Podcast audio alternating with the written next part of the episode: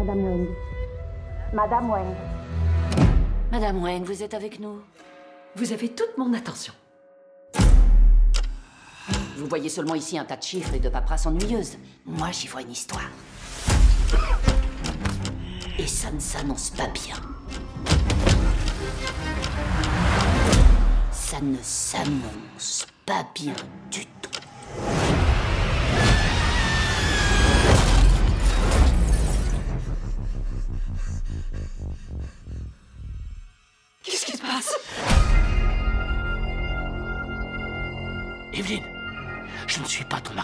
Une version de lui dans un autre univers. Et je suis ici parce qu'on a besoin de toi, Evelyne. Je suis très occupée aujourd'hui. J'ai pas le temps pour ces bêtises. Dans le multivers, j'ai vu des milliers d'Evelyne avant toi. Tu peux accéder à leur mémoire, leurs émotions et même leurs aptitudes. Une puissante force maléfique a commencé à propager le chaos à travers le multivers. Cette Evelyne n'est pas n'importe qui. Pourrait bien que ce soit notre seule chance de sortir d'ici en vie. N'oblige pas à me battre avec toi. Je suis très douée. Evelyne, tu mens.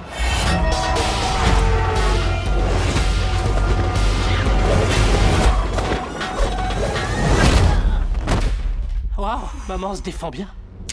Then put your little hand in mine.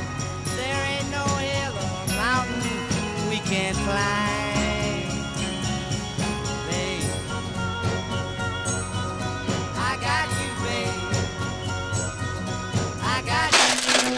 I got you. Euh,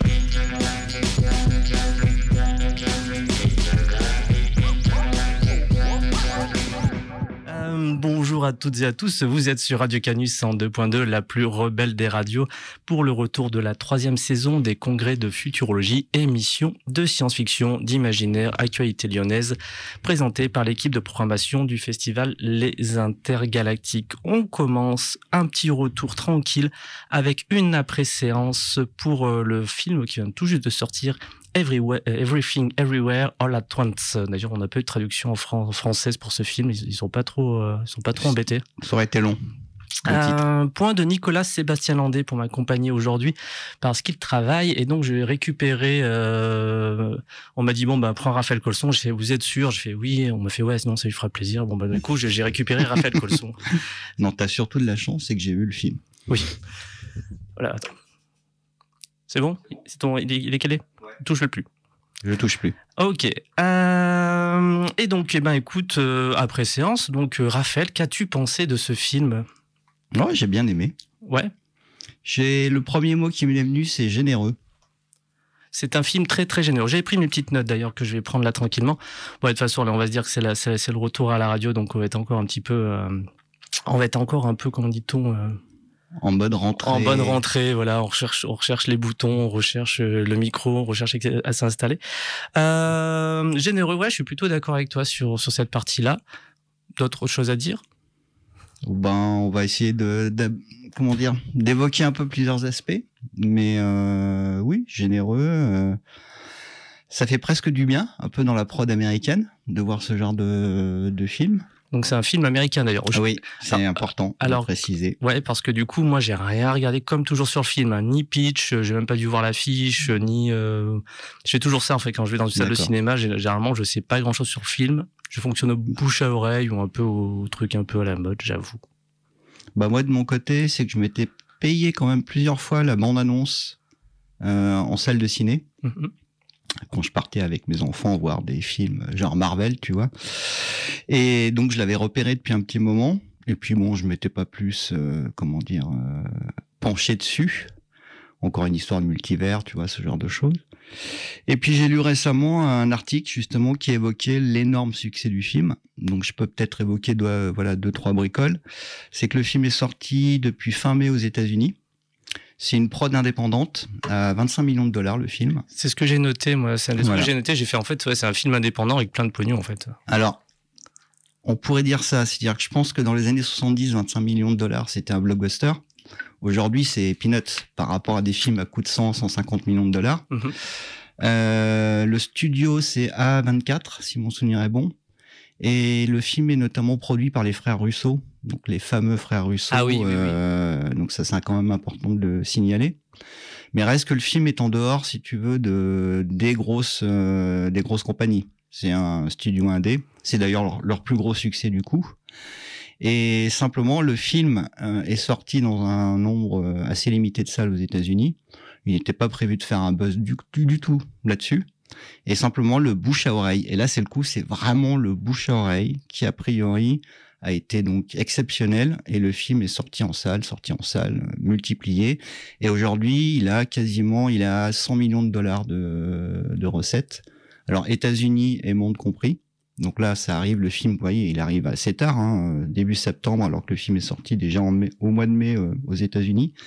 D'ailleurs, petite anecdote, il était prévu du point de vue du distributeur français euh, de le, en fait, de le diffuser directement en pas en streaming, en VOD. Mhm. Euh, parce qu'il misait pas dessus. Et du coup on a eu le droit à une sortie en salle. Donc euh, donc du coup ça m'a plu. L'idée qu'un film qui soit donc euh, avec une production euh, voilà il est frères Russo il y a quand même du monde derrière. Mhm. mais ça reste un studio indé. Ça reste un film à petit budget mine de rien par rapport aujourd'hui on va dire euh, dans les échelles de, de valeur de grandeur et que le film fonctionne euh, le bouche à oreille, c'est toujours génial. Euh, alors la critique a bien aimé, hein, évidemment, mais c'est le bouche à oreille qui a fait son effet. Du coup, je me suis dit, bah ça vaut le coup d'aller le voir. Ouais, je trouve que d'ailleurs le budget se sent, puisque bon, il y a les effets spéciaux, bon après c'est surtout, il y a, je pense qu'il y a pas mal de fonds verts, etc. Il y a assez peu de CGI, il y en a, mais assez peu. Euh, moi, je trouve que ça se trouve, ça se ressent beaucoup en fait dans les espaces qui sont utilisés dans le film, c'est-à-dire qu'en fait on a une laverie, un parking, euh, Mmh, un- fait. des bureaux, euh, un moment deux trois autres trucs, etc. Mais on va dire que ça explore réellement que trois ou quatre espaces où se passe euh, l'action en général. D'ailleurs, j'aurais même tendance à dire, sans trop spoiler, qu'il y a une véritable unité de lieu.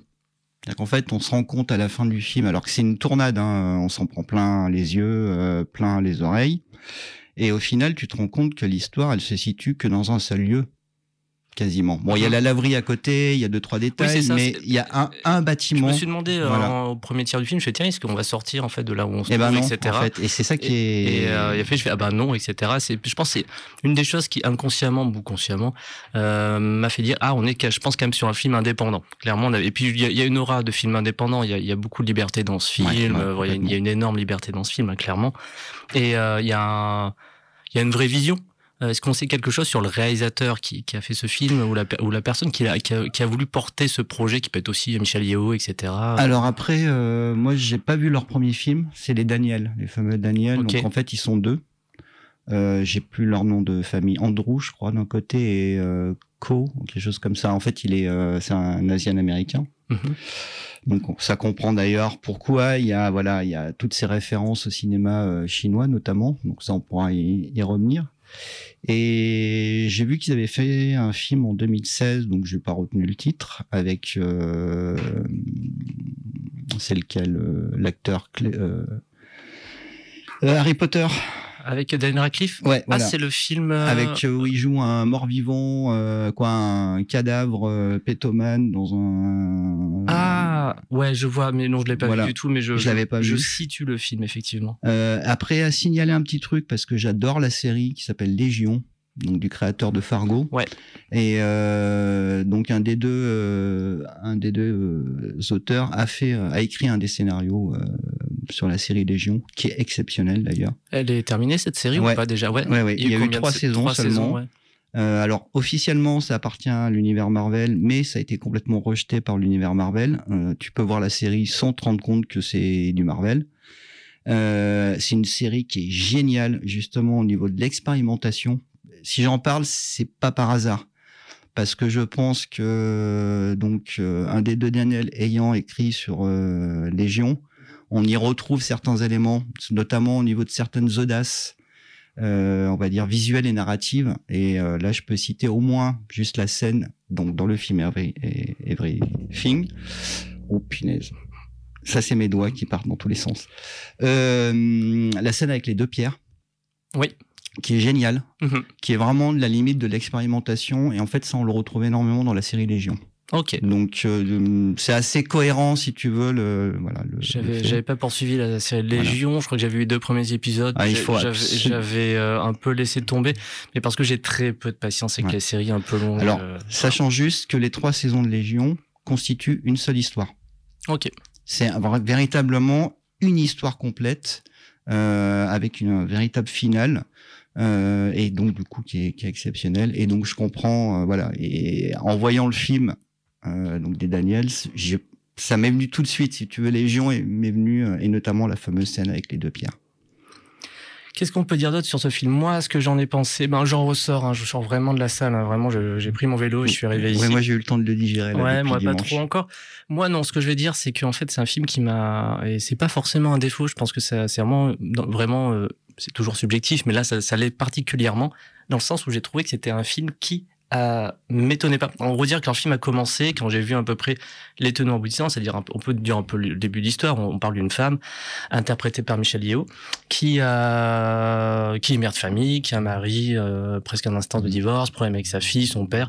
Donc vraiment une histoire familiale autour de cette famille d'origine chinoise. euh, oui oui c'est qui, ça mais euh, voilà qui- les qui déboires voilà les Les déboires Donc on est vraiment sur une entre guillemets comédie dramatique familiale. On est c'est très c'est très punchy. Enfin on est c'est en tout cas c'est c'est rythmé. Ça on peut pas enlever ça au film. Et ensuite se passe quelque chose. Bon c'est pareil je spoil rien du tout parce que ce soit presque sur l'affiche ou enfin on voit la bande annonce. Euh, Il y a une histoire de multivers qui va se mettre au milieu de tout ça et euh, on va dire euh, mettre un, bah, une histoire qui va dans dans l'histoire. Dans les histoires, pour Parce être, que je- Moi, ce que je dirais, c'est que le multivers n'est pas le sujet, en réalité. C'est Oui. c'est l'histoire de la famille qui est le vrai sujet. Et le multivers se met au service de cette histoire. Mais c'est ce que j'ai Ah, deviné assez immédiatement. Je fais OK, je vois, on va aller vers cette résolution euh, de, de conflits humains et ce que va promouvoir le, entre guillemets la morale du film. Je l'avais, je l'ai deviné, mais à une vitesse, euh, enfin très très vite. J'ai fait OK et vraiment le reste du film, hors péripéties, euh, machin qui arrive, truc qui sort d'un placard, etc. Je n'ai pas été étonné par le, par la finalité de la chose. Je l'ai trouvé très bien traité. Donc euh, j'ai passé un très bon moment. Je trouve que c'est un film, il faut aller le voir en salle. J'ai cru lire juste une ligne, euh, sûrement un truc de cinéma, etc., qui parle de cinéma, disant que effectivement ce film a bien marché partout, apparemment sauf en France actuellement. Bah oui, oui, il paraît. Il, Ouais, il paraît que nous, euh, on est oui, apparemment, on boude pas le film, mais il fait pas, il cartonne pas du tout. On n'a pas, du tout le- l'effet qu'il y a eu donc dans les autres pays où il est sorti. J'ai j'ai- genre, j'ai lu le titre, hein, j'ai juste dit euh, en France, euh, ça, ça décolle pas. D'ailleurs, à ce euh, sujet, pourquoi, comment pour, euh, donc ouais, par rapport à ce sujet de la réception publique, euh, moi j'ai été, comment dire, en voyant le film, je suis frappé par rapport au public américain surtout, parce que le film est extrêmement, on va dire, didactique sur certains aspects. Il est très bavard, il explique beaucoup de choses. Mhm. Euh, et j'étais à des années-lumière à me dire, mais comment aujourd'hui le public américain qui est gavé de Marvel et de ce genre de produits, euh, tu vois, que ce film tout d'un coup sorte, fasse un succès, c'est super bien. Fait. Bah, ça veut tout- dire qu'il y a encore un public qui est prêt, si tu veux, à... Bah, pour, pour présenter un petit peu ton le- travail, Raphaël, pour ceux pour les personnes qui ne te connaissent pas, donc Raphaël Oui. Colson fait certes partie de l'équipe de programmation du festival. Il est commissaire d'exposition du festival. Il en a été directeur artistique. Il est encore, euh, de- il est encore là, euh, en plus dans l'ombre, on va dire. Euh, mais Raphaël aussi est essayiste de, de nature, on va dire. Oui. Et, euh, et notamment, tu avais fait un gros travail. euh, ça fait un petit peu de temps, mais pas tant que ça non plus, sur les zombies. Oui, Et tu avais fait. développé tout un. Qu'est-ce que disait le zombie aujourd'hui? Pourquoi on avait cette recrudescence Et tu avais donc sorti euh, Zombie avec un S et un point d'exclamation à la fin, paru chez les Moutons électriques, euh, un, ce livre, etc., qui était voilà un gros gros travail autour de cette figure. Et tu disais beaucoup de choses. Donc j'ai l'impression que là, tu peux via ce film aussi. Te, ben tu, en tant qu'essayiste, tu vas te dire, mais pourquoi ce film va marquer tel public et qu'est-ce qu'il apporte? Est-ce qu'il, pourquoi ce public va y trouver quelque chose Si je dis pas de bêtises? Oui, alors après je peux aborder plein d'aspects évidemment. On va déjà régler, on va tordre le cou tout de suite à la question du multivers. C'est que là aussi c'est une question de génération. Moi le multivers, mais je pense que tu tu, tu es d'accord aussi là-dessus, c'est pas une nouveauté. Là c'est à la mode, Marvel nous lance ça, c'est uniquement parce que c'est un objectif en fait qui est de pouvoir renouveler leur panel d'acteurs. Mhm. Donc c'est vraiment, pour moi, il y a un aspect assez artificiel. Le multivers, c'est juste là permettre de se relancer sur leur production, sur la quatrième ou je sais plus combien. euh, On, on sait plus trop On là, sait et, plus, là. et- et je crois que tout le monde vraiment Marvel commence à s'en foutre depuis. Enfin, on a, la, Ouais, ouais, ça y est, on a, fout, on a là. passé la vague. Enfin, on commence la vague commence vraiment à descendre. Mais euh, le multivers, c'est un truc ancien. Euh, je- alors ça m'a fait évoquer là en, en, venant, euh, en marchant, je me suis rappelé juste un comics de, de Warren Ellis, Authority, qui traite de la question du multivers. Donc tu vois, c'est quelque chose qui, est, qui fait partie en fait. Alors je vais pas parler, parler de culture geek, mais les amateurs de fiction, qu'elles soient au cinéma, en bande dessinée ou en littérature, le multivers c'est un élément assez commun. Euh, ce qui est intéressant ici sur le film, alors j'ai pas vu Doctor Strange, ça m'a pas intéressé justement. Ouais, t'as rien loupé. hein. Voilà, l'usage du multivers par Marvel m'intéresse moyennement. Là, par contre, dans les conditions film indépendant, qui est pas uniquement un film de science-fiction, c'est bien plus que ça. Euh, bah, ça m'a titillé, ça m'a intéressé, et je trouve que euh, les, les Daniel, euh, comment dire, ils ont une bonne approche par rapport à ce multivers, et comme je redis euh, ce que j'ai dit tout à l'heure, le multivers ici sert le propos d'un film, sert le propos d'un récit, d'une réflexion, et pas l'inverse. On n'utilise pas le multivers juste comme étant. euh, J'ai l'impression que Doctor Strange c'est un peu ça, quoi. Donc, euh, Oui, ça n'a aucun intérêt comme film. Enfin bon, ça a aucun intérêt. Donc déjà, il y a, y a cet aspect-là du, du multivers. Et oui, et ce qui me frappe donc au niveau de la réception, euh, c'est que ce genre de film, euh, alors on sort complètement lessivé du film euh, parce que ça va à toute blinde. Il est un peu long aussi, j'ai trouvé. Il est un peu long. hein. Alors pour moi, notamment sur la dernière partie, mais en même temps, il va jusqu'au bout de sa logique. Et justement, la dernière partie, elle est entre guillemets pas didactique, mais il fait en sorte de toujours nous ramener en fait euh, à, jamais nous perdre d'une certaine manière, mais en même temps le rythme étant tellement effréné, on sort complètement lessivé du film. Et je pense qu'il faudra euh, un bon moment pour le digérer. Et notamment, il y a un truc quand la version DVD ou en copie, je veux absolument voir une séquence où on voit tous les multivers en l'espace de 30 secondes. Il y a toutes les têtes. Oui, oui, oui. Et je, je suis vraiment curieux d'aller voir chaque image parce que parce qu'il va y avoir des clins d'œil, il va y avoir des choses. Euh, et sinon, pour euh, on va dire pour poser deux trois éléments pour qu'on puisse après entamer euh, un dialogue là-dessus. Point fort du film, c'est l'hommage au cinéma. Alors, je vais peut-être pas citer certains films, mais il y a un hommage qui est génial avec les doigts Oui. Euh, et avec des êtres velus. Euh, c'est génial, ça j'adore. Euh, j'ai énormément apprécié aussi, c'est surtout le, comme un des deux, deux auteurs est euh, donc euh, d'origine chinoise, il rend réellement hommage à une tradition, le cinéma de Hong Kong, le cinéma chinois. Donc, on, alors, évidemment, il y a le Wu-Tang, donc le renvoi au cinéma euh, d'arts martiaux chinois, avec des superbes scènes. hein. Franchement, la première scène, la bataille à la banane, c'est génial. C'est vraiment bien foutu. Euh, c'est vraiment plaisant à voir. Euh, c'est très bien filmé, très bien monté, là pour le coup.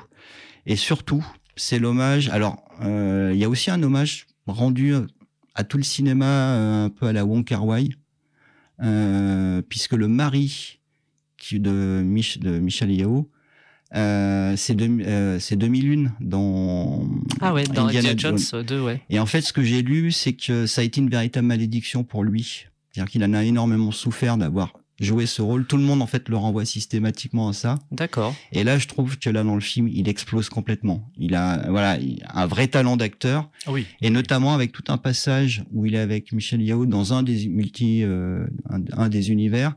Et pour moi, ça renvoie directement au cinéma de Wong Kar Wai. Donc c'est Oui, super oui, je vois, intéressant. très, je vois très bien la scène dont tu parles. Effectivement, ça m'a- ça m'y a fait penser aussi, enfin, cette ambiance qu'on a un peu de pluie, de, De- voilà, de, c'est, de euh, gens un peu perdus, mais qui et- un peu. Et ouais, du coup, c'est pas gênant. Pour moi, ça fonctionne vraiment bien dans le film quand t'as les références. Hein, euh, et surtout, c'est l'hommage rendu à Michel Yao, oui, ça c'est. qui est génial parce que. Bah, Il y, a, il y a un côté, il y a un côté. bah, le, multivers permet vraiment le côté méta. D'ailleurs, je Voilà. pense que c'est vraiment une Et- autoroute pour le méta.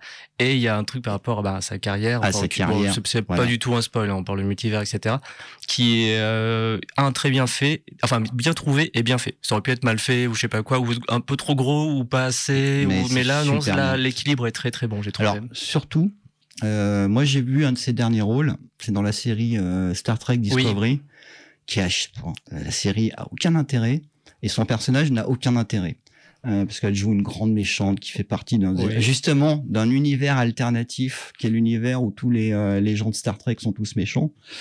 Euh, et bon, euh, c'était un rôle assez monolithique, pas très pertinent. Tout à fait. Et là, franchement, il rend hommage. Alors, non seulement il rend hommage à sa carrière, au fait qu'elle vient du cinéma de Hong Kong, euh, qu'elle a fait carrière dans le cinéma des arts martiaux et qu'elle et qu'on peut pas la ramener juste au rôle de Tigre et Dragon, euh, parce qu'on a aussi tendance à la ramener uniquement à. Moi, je trouve à- que sa carrière, c'est, euh, enfin, elle a fait une assez grande carrière pour être vraiment une star euh, hongkongaise, euh, reconnue pour plein de trucs, etc. Mais effectivement, on retient ça, on va dire, en primé. Je crois qu'il a dû, il a dû avoir des, pas mal de prix, ce Tigre et Dragon. Dragon. Ah oui, oui, oui, il était, Oui, euh, à l'époque. Hein.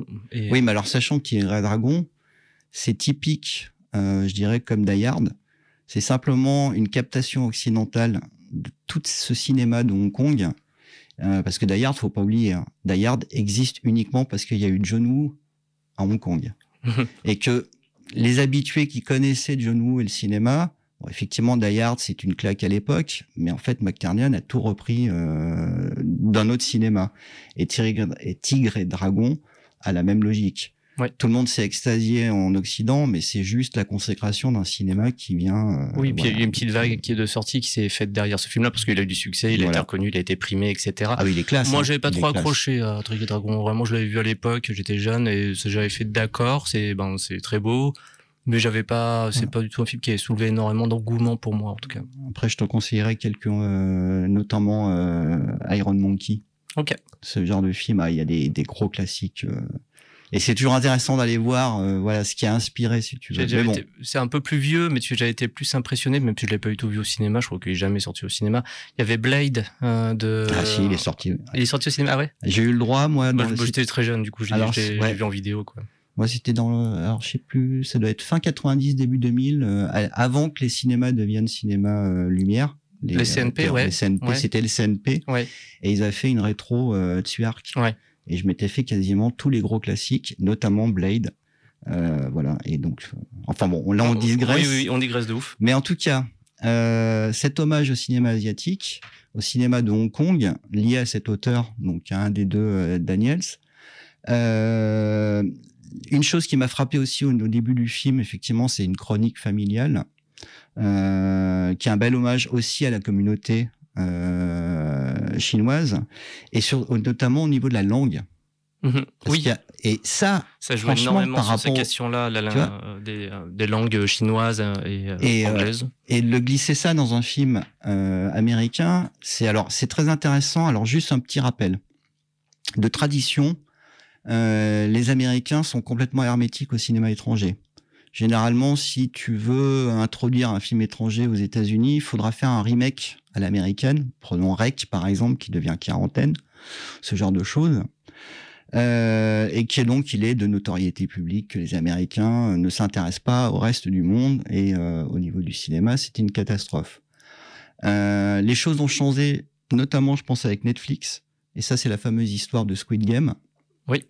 Qui a quand même eu reçu un voilà qui a qui été est mis euh, vachement en avant, enfin voilà, qui est déjà a été- très, voilà. très en avant pour nous. Ça fait 20 ans le, le cinéma coréen, Euh, on, tout l'a ça, on- bouffé, on l'a bouffé. Ouais, on l'a bouffé, rebouffé. Mais- Mais, ouais, là-bas, il y a eu une grosse, gros effet de Voilà. coupe. Donc il y a quand même des rapports de, de force qui changent, et notamment aussi, parce que ça je l'ai lu, je sais plus où, non, j'en ai discuté avec Nico justement, c'est Parasite, le film de Bong Ah oui. Joon-ho, qui a vraiment aussi euh, marqué une rupture par rapport aux habitudes et us et coutumes américaines. Et euh, du coup, je pense que le film Everything en bénéficie. Mhm. C'est-à-dire qu'il y a, il y a cinq ans, on n'aurait jamais vu une intro comme ça, avec des personnages qui parlent à moitié chinois, à moitié anglais, et surtout qui jouent avec l'accent euh, chinois. C'est c'est incroyable. Et du coup, il y a une authenticité dans tout le début, même le début, la, la, la première scène, quand elle est en train de faire ses papiers, ses notes et tout dans le... J'avais l'impression de voir une comédie euh, Hong Kong, ah, justement. mais- c'est ça qui est... Mais vraiment, moi aussi. Bah, euh, C'était justement ce petit mélange des genres qu'on a entre la comédie familiale hongkongaise, chinoise, enfin, je peux me permettre de dire asiatique. Euh, si, Oui, de ma- tu, voilà. me corriges, tu me corriges aussi. Non, non, mais de euh, manière je suis pas générale. mais, spécialiste. hein. Mais j'ai eu ce sentiment-là parce que je trouve qu'on peut retrouver aussi ça dans certains films japonais aussi, des Aussi, choses comme ça, ou coréens ou même, coréens. hein. Et, euh, et bien sûr leur spécificité ensuite. Et ensuite forcément qui part sur un délire de science-fiction, enfin, un- mais qui effectivement met en place un processus narratif euh, qui va, euh, et comme tu- moi, je, te, je fais que te paraphraser, Ouais, ouais, mais- Raphaël, mais je suis d'accord avec toi, servir complètement son propos. sans propos. Pour, pour revenir juste une petite Ouais. seconde sur le sur le, le multivers, Mm.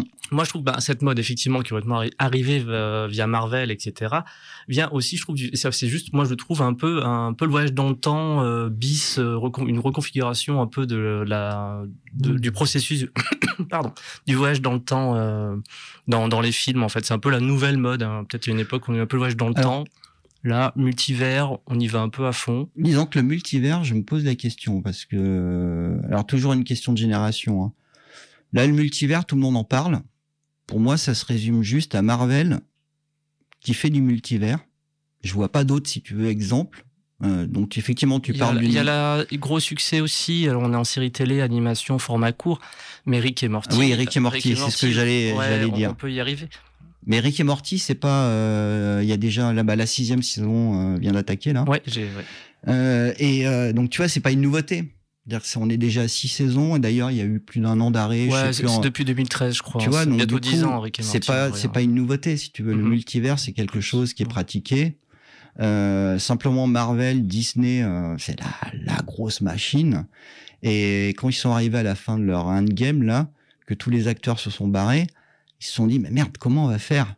Et je pense que l'usage du multivers, c'est vraiment quelque chose d'artificiel. C'est-à-dire, ça leur permet juste d'aller puiser où ils veulent, de faire ce qu'ils veulent, et du coup, en fait, pas de déconstruire leur univers, mais de pouvoir se piocher là où ils veulent pour pouvoir fabriquer ce qu'ils ont besoin comme euh, grosse machine. Tu vois euh, Du coup, on n'est plus, euh, comment dire, jusqu'à Endgame, ils avaient un ensemble de personnages récurrents, des acteurs, qui vieillissent avec le temps.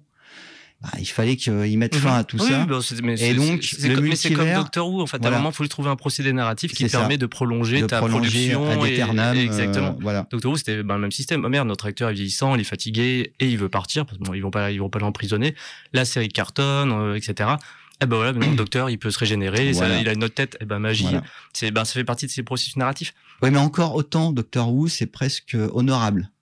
Tu veux, ça fonctionne, je trouve. Bah, quand le même. au final, faut que c'est le même système. Mais on, est sur le système voilà. hein, de, on veut produire quelque chose, on n'est plus en capacité parce que la figure humaine et qui est donc euh, humaine, c'est-à-dire ben faillible ou qui vieillit ou que plein de raisons qui, qui peut arriver dans une vie. Et on va trouver euh, une solution vraiment euh, de narration pour euh, pour sauver ce truc parce que ben c'est un peu une espèce de poule aux odeurs quoi. Même si là, ben Marvel, Ah ouais. la poule aux odeurs, on commence un peu à s'en foutre. euh, Ah, un grand, peu, ouais, quand même, ouais. ouais, ouais. y a pas grand chose. Et euh, donc, du coup, cette histoire de mode, c'est juste Marvel qui nous balance des tas de trucs dans tous les sens, euh, qui joue sur le multivers, et c'est artificiel, c'est sans intérêt. Bon, alors, alors, moi, du coup, euh, j'avais écouté déjà ça. Alors, j'ai une grosse recommandation à faire à nos auditeurs, auditrices et euh, euh, les personnes qui écouteront ça en podcast. Il existe une chaîne YouTube anglaise, je dis anglaise, qui s'appelle like, like, avec mon accent, Like Story of Old, qui fait des essais vidéo sur la pop culture et, on va dire, la société. Et là, il a fait justement une vidéo sur les multivers, cette dernière vidéo, qui parle de ce film-là, de, de et Morty, de 2, 3, 3 et de Marvel en gros, ben, le gros truc. On va dire. Euh, et il en ressort quelque chose que j'ai beaucoup aimé, c'est qu'il dit aussi que peut-être l'intérêt du multivers qu'on a aujourd'hui, parce que multivers c'est quoi En gros, c'est que ben chaque petit choix qu'on fait euh, crée un nouvel univers où ce choix existe, etc. Et donc ça crée une multiplicité. Et ben c'est moi qui tape dans le micro maintenant. Euh, Je bouge plus mes mains moi. Et si bien que ça pourrait être aussi le reflet d'une société actuelle dans le sens où eh ben, on a l'ère d'Internet. Euh, quand on fait, on dit euh, blanc pour un truc parce que nous plaît, ben, on- il y a peut-être tout un pan de personnes qui vont dire- en nous disant noir en face, etc. Et vice versa, et qu'en fait, on se retrouve un peu euh, actuellement cette cette un peu globalisation d'Internet, de réseaux sociaux, etc. Face, dès qu'on fait un choix, en fait, on se retrouve euh, on peut être très vite confronté à, au choix en face qui est complètement différent. Je le prends de plein de figures ou juste une discussion, ça peut bien se passer des fois aussi, mais c'est assez rare, j'imagine. Et, euh, et en fait, le multivers peut aussi être une représentation de ça, d'être dans cette société où en fait on est en espèce de crise existentielle. Et euh, je trouve ça vraiment très très intéressant et qui va donc on va pouvoir toucher peut-être un peu le, le, le, le- fond du film entre guillemets que euh, le euh, alors je suis obligé de régénérer. Allez voir cette vidéo elle est fantastique. C'est en anglais et parfois les sous-titres sont, sont, sont faits au bout d'un moment. Euh, et qu'en fait on peut développer un nihilisme existentiel aussi c'est-à-dire ben si tous les choix sont mauvais comme dans, dans ce film on a euh, on a une figure qui euh, ben, va être va être confrontée à tous ces choix ben, de toute façon rien ne compte c'est un moment c'est dit genre mot pour mot rien ne compte et comme rien ne compte, eh ben on peut être ironie, avoir une ironie existentielle en mode ben ouais, ben, de façon, euh, en rigoler, etc. Typiquement le personnage de Rick dans Rick et Morty. qui vraiment, bah lui, voilà, il, il, en a plus rien à foutre de tout et il est complètement détaché. Et le film justement, et un peu Ricky Morty, mais surtout le film, lui euh, va donner une, sa réponse à, à cette question-là. Et euh, peut-être qu'on va pas trop dévoiler parce que là ça serait vraiment ultra spoil on va éviter. Mais j'ai trouvé que c'est voilà ben moi j'ai toujours trouvé, que ces vidéos essais étaient d'une très grande réussite une très grande beauté. Il a une voix très calme et sur musique il met des extraits de films. Tu te laisses porter et euh, je pense j'ai vu quelques-unes des meilleures vidéos essais sur la pop culture et euh, ce qu'elle impacte comment comment elle impacte vraiment sa vidéo euh, la, la, chaîne comment elle impacte euh, notre société ou comment elle euh, ça se digère ou comment ça se répond c'est vraiment c'est vraiment des discussions voilà, je sais pas ce que tu aurais quelque chose à en dire. Ben moi, tu sais bien que je suis en total retrait par rapport à tout ce qui est réseaux euh, sociaux et toutes ces us et coutumes, euh, mais bon, par choix. C'est vrai. Euh, après, ça m'empêche pas d'observer et de voir effectivement un énorme maelstrom de, de plein d'interconnexions. Et je trouve qu'effectivement, le multivers dans le film Everything, euh, alors de mon point de vue, hein, un petit peu extérieur, euh, c'est aussi, si tu veux, le multivers, c'est un ensemble de possibilités, puisqu'on présente plein d'univers et plein de choix, en fait, dans, dans le choix des personnages, de comment on vit, et qu'une décision peut tout changer. Et donc, on ouvre sur des nouvelles pistes. Et que du coup, comment dire, cette présentation de cette forme de multivers, euh, renvoie aussi à la, je dirais, une sorte de cartographie aussi de l'ensemble des interconnexions aujourd'hui dans notre société. Et que tu parlais d'effectivement faire un choix et d'avoir un choix opposé en face, mais je pense aussi qu'aujourd'hui les individus, euh, du fait de l'hyperconnexion, euh, vivent plein de vies différentes aussi. C'est-à-dire qu'il y aurait même presque une tendance à, euh, tu pourrais être pâtissier euh, et puis demain architecte, tu vois. Bah, c'est ce que, comme ça qu'on décrivait la, les millénials, la, la, génération Y, Là, voilà, qui, ok. était, qui se mettait pas dans un CDI euh, pendant 25 ans, restait dans sa boîte, qui au contraire allait un peu, de, enfin papillonner beaucoup plus, donc peur du patronat, etc. Du coup. Voilà. Alors il y a cet aspect, mais moi j'insisterais plus. Ce qui m'a plus touché, c'est le côté le multivers. Au moment où tu choisis un personnage, donc que ça soit Rick ou que ça soit euh, le personnage de Michel Yao dans le film, c'est simplement le multivers permet d'avoir une réflexion sur de comment dire sur les choix. Mhm. C'est-à-dire qu'en fait, tu confrontes plein de types de choix et le personnage se retrouve avec ce, ce comment dire ce panorama de choix et de voir ce qu'il aurait pu faire, ce qu'il aurait pas pu faire, que dans telle situation X, il va réagir de cette manière-là et en version Y, ça sera différent. Et du coup, que le multivers permet de creuser, un, je dirais quand même un aspect psychologique, une réflexion sur la condition humaine, sur le, le rapport de comment on appréhende un petit peu les choses et comment des univers différents sont le fruit de choix, d'actes et qui permet de renvoyer l'un à l'autre, par exemple, euh, Mhm. par rapport à l'univers réel, euh, ce que renvoie euh, euh, tel choix et tel univers qui va découler. Donc, euh, et je trouve que au moins dans le film Everything, euh, le multivers, comme on a déjà dit, on va le répéter, sert le propos du récit, qui est cette femme, ce couple, cette famille, qui ont des difficultés, euh, alors d'ordre intime, d'ordre familial, d'ordre professionnel, et qu'ils essaient de se débattre, et que le multivers, en fait, l'expérience que le personnage va vivre du multivers, lui permet de se reconstruire et de et de dire, ben non, en fait, euh, ce que j'ai, ce que je vis, c'est pas uniquement de la merde. Il suffit d'être à l'écoute, d'être, tu vois, de- le, le rapport à l'autre, le rap- et le rapport à l'autre, c'est pas juste l'étranger, hein, c'est aussi les personnes dans sa famille. Et du coup, c'est pour ça que j'insiste vraiment sur le fait que dans ce film, le multivers sert un propos. Mhm. Il n'est pas juste la démonstration pour s'éclater sur plein de types d'univers. Et je trouve que dans Rick et Morty, c'est aussi le même cas. L'idée du multivers, c'est pas juste pour euh, faire fun en créant des univers, euh, tu vois, Ce, différents. fait- ce que fait quand même la série, parce qu'elle s'amuse Oui, bah, elle énormément avec s'amuse, ça. mais à chaque fois, ça pose des situations par rapport aux personnages et qui finalement s'enrichissent aussi Mhm. d'expérience. Et euh, moi, je trouve que l'intérêt du multivers, euh, c'est là-dessus.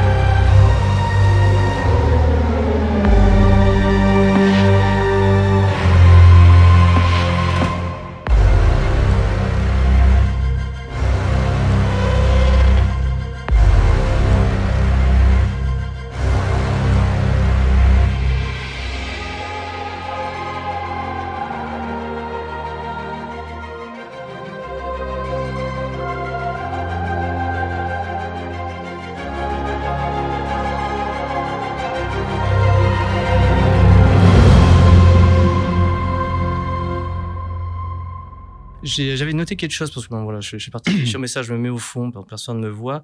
Euh, Il y a quelques bonnes idées d'ailleurs pour le multivers, un peu d'un point de vue représentation. Euh, on a aussi beaucoup de changements de cadre Ah dans oui, mais Et c'était, et c'est plutôt, et c'est subtil. À un moment, c'est, j'ai fait ben, comme, j'ai mais c'est marrant, comme ils ont cadré dans le cinéma, c'était juste un carré, c'est comme, comme 16, 16 neuvième encastré dans le 4 tiers, ce qui est absolument insupportable quand, quand t'as des fichiers un peu tout pourris. Et, euh, et en fait, j'ai fait, bah non. Et à un moment, j'ai vu que le truc descendait, etc. Et je fais, ah non, on a des changements de cadre selon les univers, etc. C'est plutôt, voilà. Ah non, pas- mais, euh, ça fait partie des bonnes idées du, du Je film. dirais que formellement, euh, le film est extrêmement travaillé, recherché. Euh, Il y a forcément des super mises en abîme, notamment dans la salle de cinéma. Oui. Euh, donc j'en dis pas plus, mais la scène du, euh, tu vois, et ce sont tous ces éléments. Tu sens que c'est des gens aussi qui ont de la culture, qui ont un amour du cinéma et qui nous parlent de cinéma. Euh, donc il y a la dimension, on va dire, le récit, comme on a dit, avec un point de départ, un point d'arrivée, et ce multivers qui se met entre les deux et qui va permettre justement une résolution. Mais en même temps, le film, où il est plaisant, c'est son exploration au niveau de qu'est-ce qu'un film? Comment on monte un film? Comment on lui donne une dynamique euh, Et plus toute la dimension référentielle.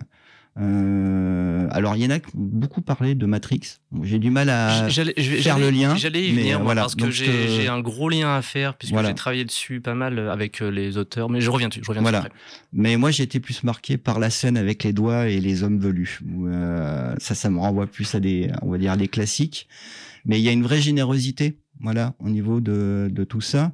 Et que le multivers, c'est, permet, bah, il y a aussi des séquences animées. Il y a aussi un hommage, voilà, au cinéma d'animation. Il y a, il y a plein, plein d'éléments. Il y a un humour qui est assez génial. Et d'ailleurs, il y a quand même deux, trois trucs où ils se permettent. Ça, pareil, j'ai été surpris pour un, on va dire, pour une comédie un peu, pas familiale, mais euh, ça reste quand même une comédie euh, grand public. Il y a quand même deux, trois éléments euh, visuels qui pourraient choquer, si tu veux. je je euh, confirme. tu C'est voilà. rien de, c'est rien de trop violent, rien, mais mais c'est quand même. Ouais, Ils le font. ouais, ouais, ils y vont. Quoi. Tu vois, ils, ils le font. Et euh, la, deux, la grande scène de bataille entre les deux, deux types et euh, l'héroïne, donc j'en Oui. dis pas plus, c'est osé quand même. Pour ce type de production, hein, euh, dans une production euh, japonaise euh, série B, euh, ça, ça serait pas surprenant. Mais ils le font, tu vois. C'est euh, et du coup, c'est pour ça que je parlais de générosité, c'est-à-dire que il y a un propos qui est intéressant et en même temps il y a une vraie générosité au niveau de qu'est-ce que le cinéma, comment on met en voilà, en- comment on filme, comment on raconte, comment euh, Eh ben, juste, ça, bah, ça me fait penser à une question. Euh, et donc, je sais pas si tu auras la réponse non plus. D'un point de vue, juste pour faire une petite parenthèse, d'un point de vue littéraire, est-ce que le multivers est quelque chose qui a été, euh, enfin, on peut trouver peut-être des œuvres référentes ou quelque chose qui a été exploré un peu. Parce que moi, Oui, j'ai, oui. pas grand-chose qui vient en tête. Après, tu as peut-être cité des trucs, ça va. non, là, revenir, ça va pas euh, me, franchement, me revenir. Mais par exemple, il y a une trilogie de Morcock sur des univers uchroniques où le personnage, en fait, circule d'univers uchronique. euh, C'est euh, Bastable.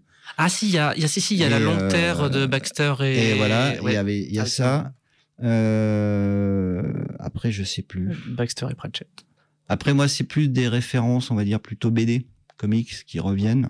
Non, je pensais Mais, vraiment dans euh, le genre littérature, littérature. Mais en vraiment, littérature, il y a des trucs, ça va peut-être me revenir. Peut-être quelque chose de très visuel au final, euh, le multivers.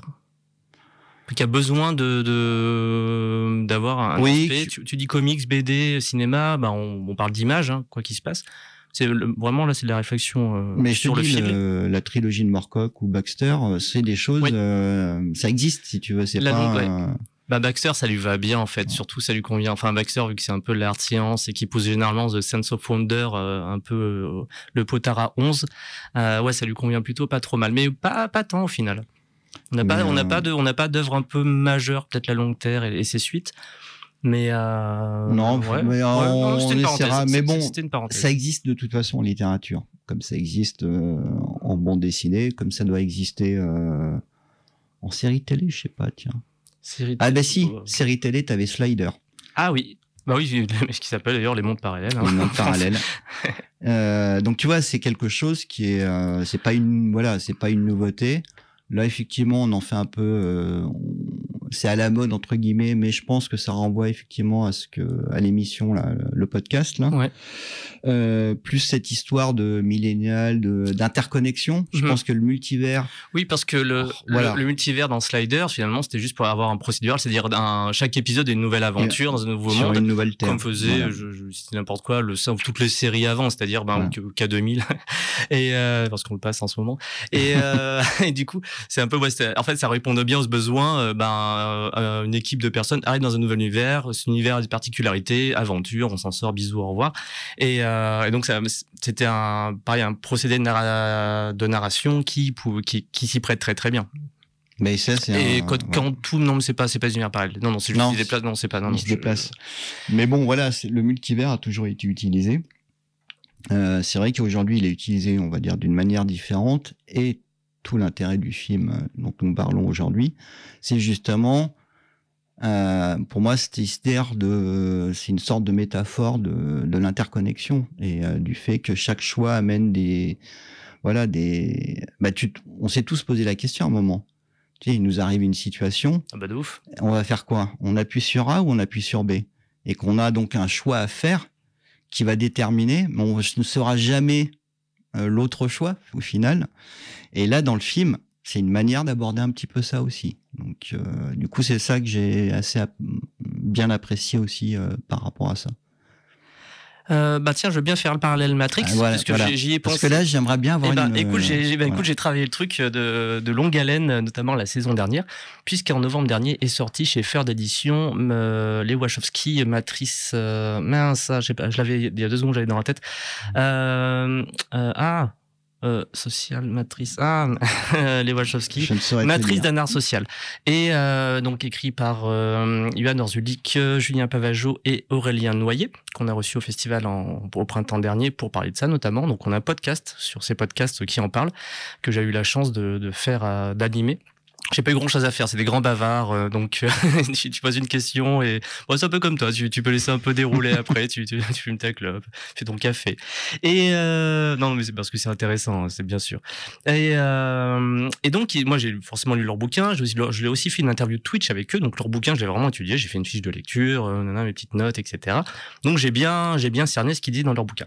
En gros, euh, ils disent que les sœurs Wachowski, leur travail va finalement moins être sur une espèce de volonté euh, technique de, même s'il y a beaucoup de techniques hein, dans leur filmo- filmographie de nature, euh, mais vraiment euh, dire plus ou moins au fond que ce qui est important, c'est l'interconnexion et euh, l'interconnexion humaine, ce qu'on voit beaucoup dans Sense8 et ce qu'on voit énormément dans Matrix 4. Matrix 4, c'est une psychanalyse de, euh, c'est une énorme psychanalyse, enfin vraiment.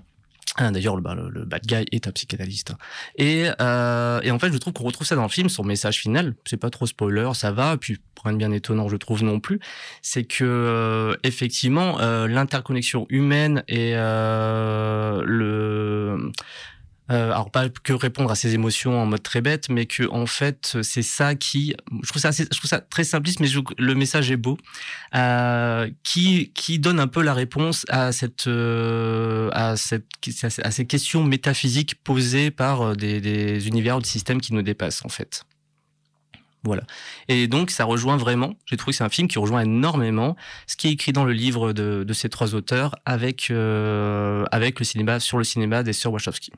Ah, D'accord. Je résume très rapidement, mais on est vraiment là-dessus. Moi, j'ai fait, ah ouais, on retrouve vraiment ça. Et pour ça, on va dire, quand le film est attaqué, que j'étais au premier tiers, je fais, je sais à peu près la réponse que va apporter le film. Je vois tout à fait où on va. Et euh, je pense qu'aussi, il y a ce petit côté, euh, alors plus, on va dire, entre guillemets, et sans, euh, et sans regarder d'eux ou n'importe quoi. On, je pense qu'il y a un petit côté Matrix, entre guillemets, dans le sens où on a, euh, on se trouve dans un univers un peu basique, on se retrouve projeté dans un truc un peu foufou, comme dans la Matrice. Euh, D'un coup, bah, on découvre que le monde réel est, euh, est pas le monde réel et que ça a plein d'applications. Et que, en fait, à un moment, bah, il y a des combats. à un moment, ça, ça se met un peu sur la gueule. Et que ça, hum, et que y a, qu'on en apprend un peu plus au fur et à mesure, etc. Donc, je pense, mais un peu, ça, c'est un peu du bout des lèvres. hein. je veux dire, c'est en capi, capillotractant un peu le truc, clairement. Mais je comprends que certaines personnes, euh, n'ayant pas forcément lu le livre de, de sur, sur Wachowski, euh, aient pu faire des, des liens, des ponts avec euh, Everything, Everywhere, All at Once. Il est trop long, ce titre. Non, je pense que ouais, je sais pas. Après, euh, moi j'ai toujours un peu tendance à ramener à cette question de génération, générationnelle. euh, et qu'on a des décalages et que aujourd'hui des préoccupations sont pas les mêmes, sont pas les miennes.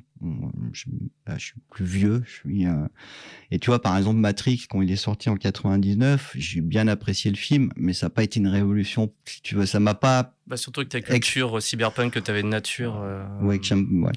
Euh, non, ça m'a pas. Le film était chouette à voir, si tu veux, mais ça m'a pas. En plus, bon, le 2 et le 3, pour moi, a massacré une idée qui était géniale. Bah, le traitement a massacré, je trouve, mais l'idée était bonne. Mais euh, Ah, euh, ouais, après, on peut en je dis débattre. toujours, hein, si, si les gens ont écouté un peu beaucoup de podcasts et que je parle de Matrix, j'adore le 2. Ouais, mais, que il, euh, c'est insupportable, les scènes d'action sont insupportables. ouais, mais le 2, pour moi, il finit avec une idée c'est que la, la dite réalité ne serait qu'une réalité virtuelle.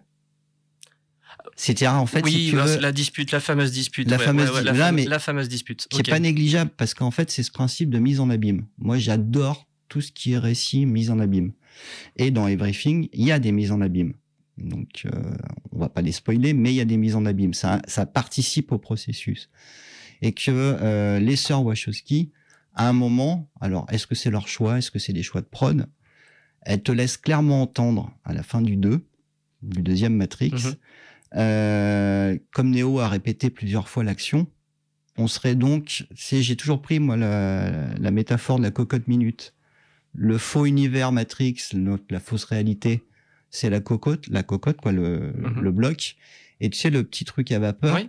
Et ben en fait, ça serait le monde post-apo où en fait les humains croient pouvoir sortir de la matrice et se retrouvent Oui, en fait, dans système- un ah, autre- c'est un système dans les systèmes, en Voilà. fait. euh, et que euh, amateur quand même de cyberpunk et de science-fiction, euh, si tu veux au début des années 2000, en termes d'outils, euh, d'objets cinématographiques, de fiction cinématographique, ça aurait été mais vraiment balèze qu'une prod américaine dise à un moment, ben non en fait la réalité n'est pas la réalité et continuer à, à- à plonger. Et je fais toujours en fait un parallèle avec Avalon de Mamoru Oshii inévitable. euh, inévitable parce que lui justement va au bout de cette logique et qu'à la fin du film la dite la dite réalité Mhm. virtuelle géniale en fait c'est notre réalité tu vois. Et juste et juste à travers en fait un filtre d'image quoi. C'est-à-dire Ah, Vas-y, continue, tu excuse-moi. vois juste euh, dans Avalon on finit le- l'objectif final du jeu et ben visuellement c'est notre monde. Et donc c'est génial parce que ça pose juste la question qu'est-ce que la réalité? Et voilà. Eh ben, Et- ça me rappelle du coup un bouquin qui est sorti assez récemment chez La Volte de Stéphane Beauverger, son dernier, euh, Orage par temps clair, si je dis pas de bêtises. oui c'est ça je Qui, crois, ouais. ouais, ouais, je crois que c'est ça le titre, euh, court roman, donc on va dire grosse novella sinon, euh, qui euh, explore ça.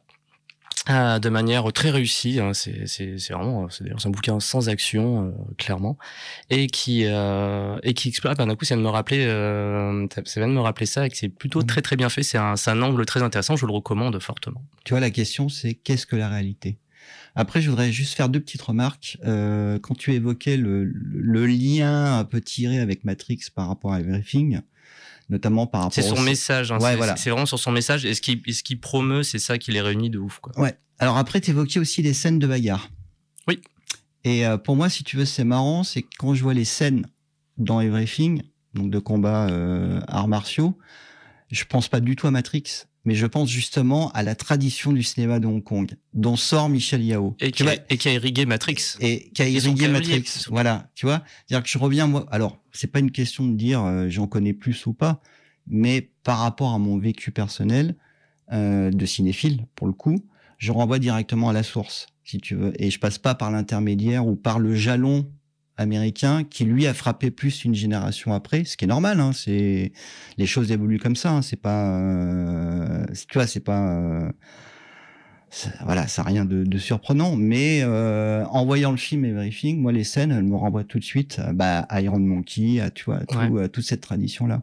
Donc tu vois, c'est Oui, voilà. bon, on va dire que c'est, euh, deux, c'est deux œuvres, on va dire Matrix, qui partent de la même base, mais qui effectivement sont radicalement différentes. Sur, Et du sur- coup, finalement, tu vois, en, ter- en termes de génération, d'une différence de 10 ou 20 ans, chacun on est dans notre multivers. Ah. Tu vois ce que je veux dire? C'est qu'on vit, en fait, on vit tous des expériences différentes et que finalement, la réalité là, elle est déjà un multivers. J'ai tu- actuellement tu- un petit me problème suis, de ouais. chaise. Ah Oui, ouais. je suis de ouf, mais j'ai un, problème de chaise. Ouais, non. Et euh, juste un truc qui me... Parce que en fait c'est mon fils, le grand, qui est en terminale, il vient de faire ses premiers cours de philo, il est à Donf. Ah. Et, euh, et par rapport à Every- à Everything, euh, il y a une chose, en fait il me dit à un moment, dans son premier cours, sa prof lui explique que par nature, l'humain choisit toujours la facilité. Oui, on Et que juste- voilà. oui, oui. Et que ce qui fait tout l'intérêt de l'humain, c'est effectivement de se confronter à la difficulté.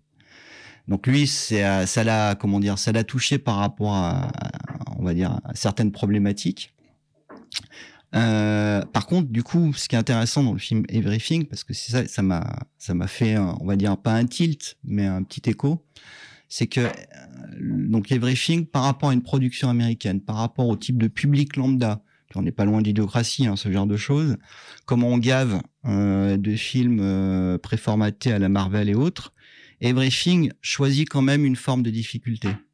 C'est-à-dire qu'il nous, euh, il nous perd jamais, hein, il structure très bien, mais le côté complètement euh, foutraque, euh, extrêmement méta, à tous les niveaux, hein, du coup, euh, fait que tu te dis, il y a encore une possibilité de faire des films qui nous lâchent pas tout, tu vois.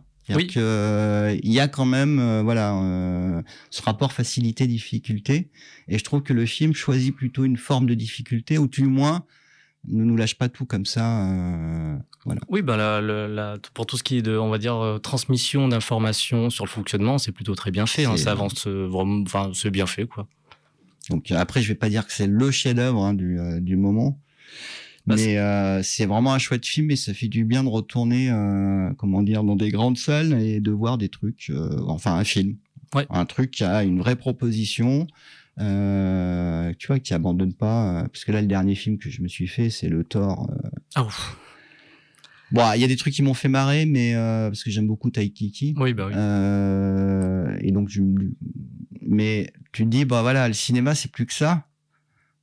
T'as ça qui arrive. Alors, Il n'y a pas énormément d'intérêt pour, voilà. pour le dernier Thor, effectivement. Le, le 3, ce qu'il avait fait avant, effectivement, était une belle surprise, un fun et, et très bien troussé. Là, ben, ce, ouais, il, pareil, il pousse un peu les potards et, et Ouais. on reste sur, sur la- à peu près peu ou prou la même chose. C'est pas.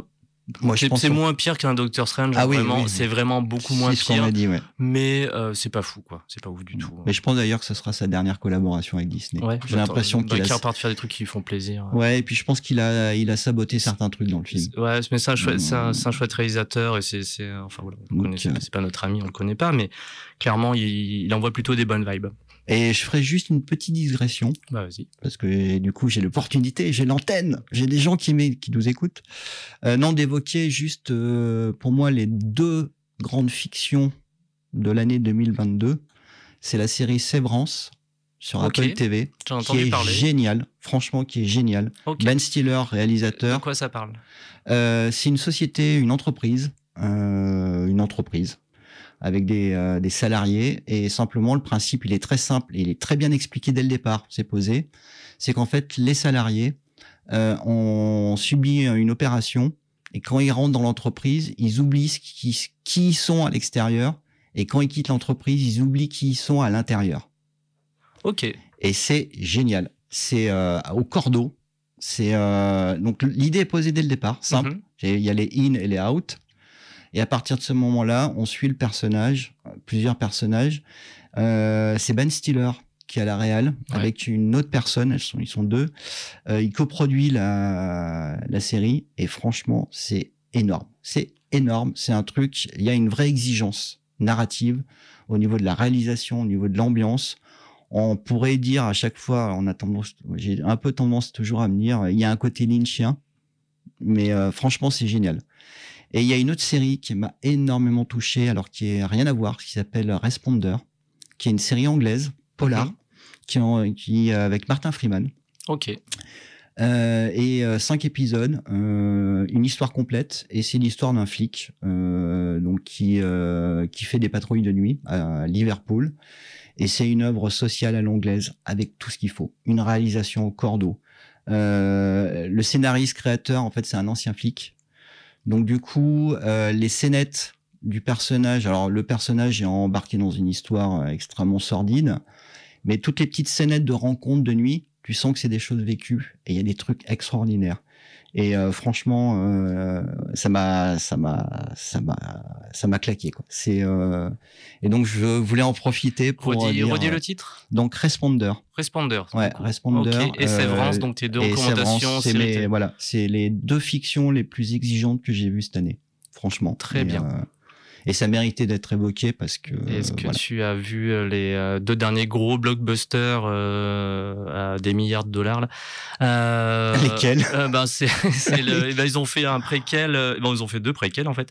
Et oui, c'est ça. Euh, bah, les préquels, hein, c'est pareil, c'est grosse mode comme toujours. Euh, de, du Seigneur des Anneaux. Ah non, non, mais Enfin, alors. euh, alors qui se fait un peu je- taper dessus. Moi, je trouve je- un peu à pas à juste titre parce que moi, l'univers Tolkien, c'est pas que je m'en fous, mais je suis pas. Enfin, je l'ai lu, hein, j'ai un peu, j'ai tout lu, je crois. Mais euh, je suis pas, je suis pas en mode, euh, je sais pas, pour moi, net- pas, je sais pas, une série télé, c'est une Enfin, série euh, télé, quoi. souviens-toi juste, euh, je ne lis pas de fantaisie. La Ouais. fantaisie m'est complètement Bon, alors t'as pas étrangère. vu non plus euh, le Trône de Fer, euh, le Non. préquel avec tu- la Maison des Dragons, quoi. Ah bah non, puisque même euh, Game of Thrones, j'ai cédé au bout de la deuxième saison. Je suis jamais allé au-delà. Euh, non, mais la fantasy euh, Seigneur des Anneaux, là, Tolkien, euh, j'ai j'ai même pas lu le, le quart du premier tome. Ah oui. Ah non, mais c'est, je suis attaché à la science-fiction. Euh, ça me parle plus. Euh, J'y retrouve plus de choses. Euh, en fait, si tu veux, pour moi, la science-fiction est un meilleur reflet du monde réel que la fantasy. Alors, les fans de fantasy vont dire non, c'est pas vrai. Dans la fantasy, on parle de plein de choses. Je suis d'accord, il n'y a pas de problème. Mais je préfère la science-fiction parce qu'elle est plus proche de ce que nous sommes, de notre réalité. Et euh, puis, bah, j'ai toujours été baigné par la science-fiction, donc. euh, Et, donc je préfère euh, regarder des séries de science-fiction. Euh, voilà. nous, nous sommes actuellement le jeudi euh, 8 septembre 2022 et demain sort euh, peut-être la, je pense la plus grande euh, série euh, du monde actuel euh, qui, qui sort la, qui sort sa quoi quatrième, cinquième saison? Ah, je suis perdu dans les saisons. Cinquième saison puisque demain nous avons ce vendredi 9 euh, la soirée, euh, nous avons la série Cobra Kai. c'est un peu running gag de la, pas running gag parce que c'est vraiment une série euh, dont je peux me targuer ça, c'est ma, ma grande fierté parce que, un, tout le monde l'a redécouvert. Il y a une deux saisons en mode, ah, enfin, gros succès, hein. Mais à la base, elle était produite sur, par YouTube Originals, qui fait plus grand chose, je crois, parce que c'est un peu cassé la gueule. Et j'avais regardé ça, je, ben, un jour de, de- je sais pas, de- d'ennui, en, en disant, je suis un gros fan de Karate Kid. Mes grands frères regardaient ça. J'étais le- ouais. le petit Ouais, gamin à côté d'eux, j'avais 8 ans, j'en avais 15, ils se mettaient ça, j'ai j'ai de grands yeux. Et, euh, et donc j'ai dit bah une série euh, Cobra Kai ce qui fait suite enfin, je ouais vas-y elle recommence et tout ils refont avec leur euh, rechoper des anciennes euh, franchises pour euh, et en fait j'ai regardé deux premiers épisodes qui étaient gratuits. Après je me suis abonné pour regarder la suite. Et je disais à tout le monde Cobra Kai Cobra Kai Cobra Kai. Je vais casser euh, les noisettes à tout le monde à, à propos de cette série. Et il a fallu attendre deux trois ans pour enfin trouver des gens à qui en parler. Enfin j'étais très malheureux pendant pendant ce temps-là parce que j'ai j'ai été tout seul euh, et donc oui, bah oui, demain il y a Cobra Kai qui sort. Et donc je suis euh, moi personnellement très surexcité. euh. C'est une série qui a aussi beaucoup de générosité, beaucoup d'honnêteté, étonnamment. Pourtant que j'avais vu des interviews du producteur, franchement c'est le producteur hollywoodien avec sa grosse voix, etc. C'est vraiment une espèce de cliché avec sa chemise avec des bimbos à côté de lui. Fait ouais, enfin c'est euh, il a, bon, il a des bons scénaristes, quoi, le gars. Et surtout deux acteurs euh, qui, qui sont très investis dans leur, les anciens acteurs qui sont très investis là-dedans. Ben, déjà, je pense que ça, ça doit payer le loyer et, euh, et les faire bosser. Et ils bossent énormément. Il est très, très, très bien. Quoi. Là, j'ai un trou de mémoire. C'est dans quelle série télé où t'as un des anciens de Karate Kid Ah, qui c'est est- ça? C'est Cobra Kai? Non, non, non, mais il intervient dans une sitcom. J'ai vu récemment. C'est pas Brooklyn Nine-Nine, c'est je sais plus laquelle. Ah, bon, je sais pas, du coup. Où ah, joue son- c'est dans How I Met Your Mother. Oui, bah, ça date voilà. un peu, ouais, ça date ça, un ouais, petit peu, voilà. ouais, c'est presque Où il 10 joue son propre perso. Oui, oui, c'est ça qui euh, joue son le, propre- etc. Bah, c'est ce qui a relancé un peu parce que j'ai fait des petites études, j'ai vraiment, j'avais écrit un article sur mon site, etc. pour savoir où ça venait. Effectivement, le- How I Met Your Mother, plus ils ont euh, un clip qui a été fait, que je passerai demain sur Twitch, euh, qui a été fait autour de ça, plus euh, la, enfin, ben, débat internet de savoir ce que Johnny Lawrence, le méchant, était vraiment le méchant, c'était Daniel Larousseau. Euh, on, voilà, on, on vraiment fait un petit débat internet qui ont fait tiens, est-ce qu'on peut capitaliser là-dessus, hein, Mais euh, ça aurait pu être très mauvais. Franchement, il y avait tout pour que ce soit le truc le plus pourri de la décennie. Et ils- ça a été une belle réussite. C'est pas parfait, hein. franchement, il y a plein de défauts à cette série. Il y en a une tétrachier, mais je trouve ça assez super. Enfin bref, moi je suis, je suis content parce que demain il y a Cobra Kai. Et nous avons l'émission, je vois que les personnes qui tiennent l'émission d'après arrivent, donc on va lâcher l'antenne maintenant. Un énorme merci à toi, Raphaël Bah, écoute, pour, merci. euh, pour m'avoir accompagné aujourd'hui Ouais, parler de ce film. Non, mais c'était sympa de voilà de pouvoir un peu débriefer euh, autour de ce film qui finalement a quand même comment dire bien plus d'aspects positifs que négatifs. Et, Tout à fait, mais on euh, recommande, on recommande. Et on le recommande. recommande, et, on recommande. euh, et en suit, fait, en, en reparlant et en évoquant les différents aspects, euh, allez le voir. Ça va, il mérite. Très bien. Eh ben, écoutez, vous étiez sur la reprise euh, des congrès de futurologie, émission de science-fiction proposée par l'équipe de programmation du Festival Les Intergalactiques. N'hésitez pas à nous suivre sur nos réseaux. Actuellement, notre chaîne Twitch est en pleine explosion. Il y a plein de trucs qui se passent dessus, les interviews. On passe des trucs un peu pour se marrer aussi. Euh, et voilà. Puis on est, c'est en podcast. euh, on a un Discord aussi maintenant. On a une jolie communauté qui s'est créée. Donc, euh, je recommande grandement de nous suivre parce que ben voilà, c'est bienveillant. Surtout le bien dimanche fait. 18. Et le dimanche 8, on fera une belle soirée sur Twitch qu'on ne dira pas à l'antenne. Bonne soirée à tous et on se retrouve bientôt la semaine prochaine sur l'antenne de Radio Canu 102.2, la plus rebelle des radios.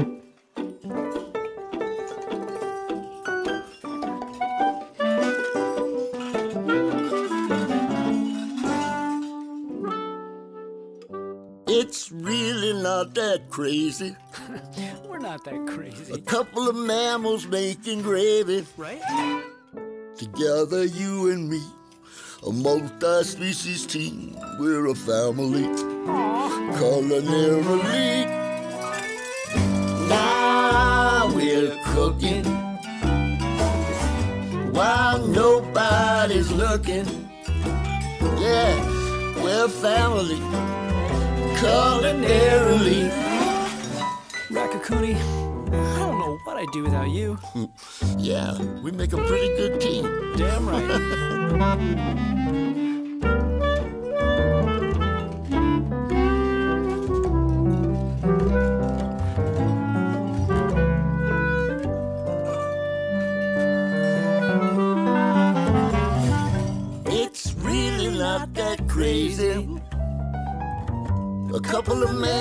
making gravy.